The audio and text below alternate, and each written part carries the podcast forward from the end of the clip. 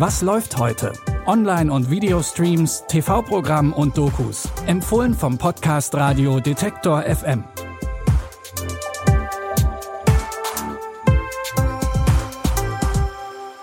Hallo liebe Streaming-Fans. Für alle, die jetzt schon wegen des Feiertags und dem möglicherweise langen Wochenende den Überblick verloren haben, es ist Donnerstag, der 18. Mai.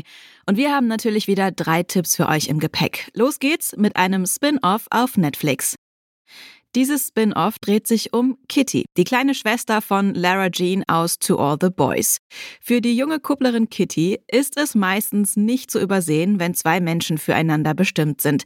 Deswegen ist sie sich auch absolut sicher, dass ihr Freund Day und sie das perfekte Paar sind. Es gibt allerdings ein Problem. Day lebt in Südkorea und Kitty in den USA. Sie ist fest entschlossen, für die Beziehung ein Risiko einzugehen und schreibt sich an derselben Uni in Südkorea ein wie Day. Das Wiedersehen könnte eigentlich perfekt sein, wenn es da nicht einen kleinen Haken gäbe. Ich habe mich bei der KISS beworben und wurde angenommen. Tada! Lass ich gerade meine Tochter nach Korea gehen, damit sie Sex mit ihrem Freund haben kann? Nein. Vielleicht. Ich kann's kaum erwarten, ihn zu überraschen.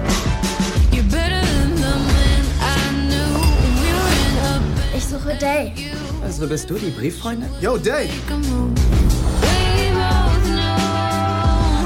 Kitty, ich. Da ist was, was ich dir sagen muss.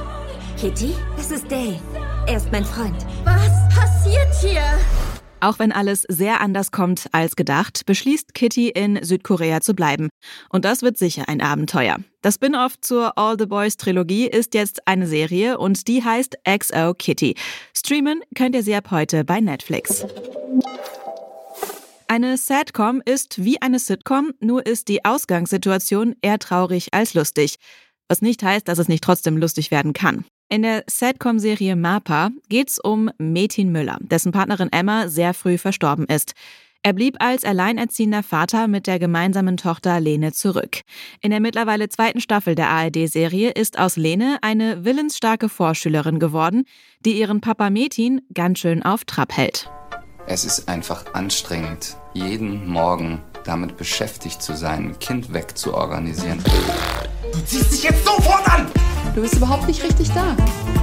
Du natürlich wissen, was dir wichtiger ist. Arbeit oder Kind?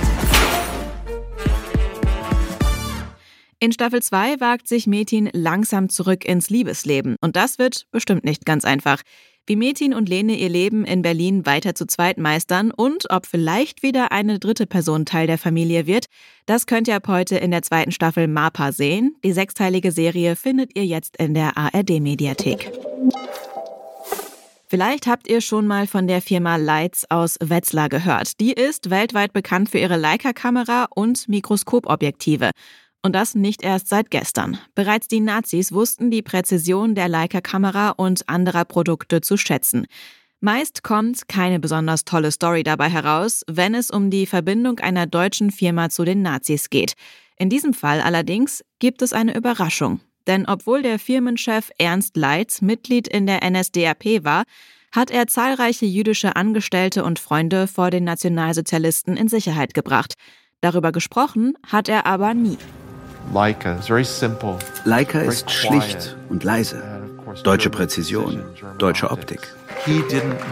Er wusste nichts von dem, was sein Großvater getan hatte.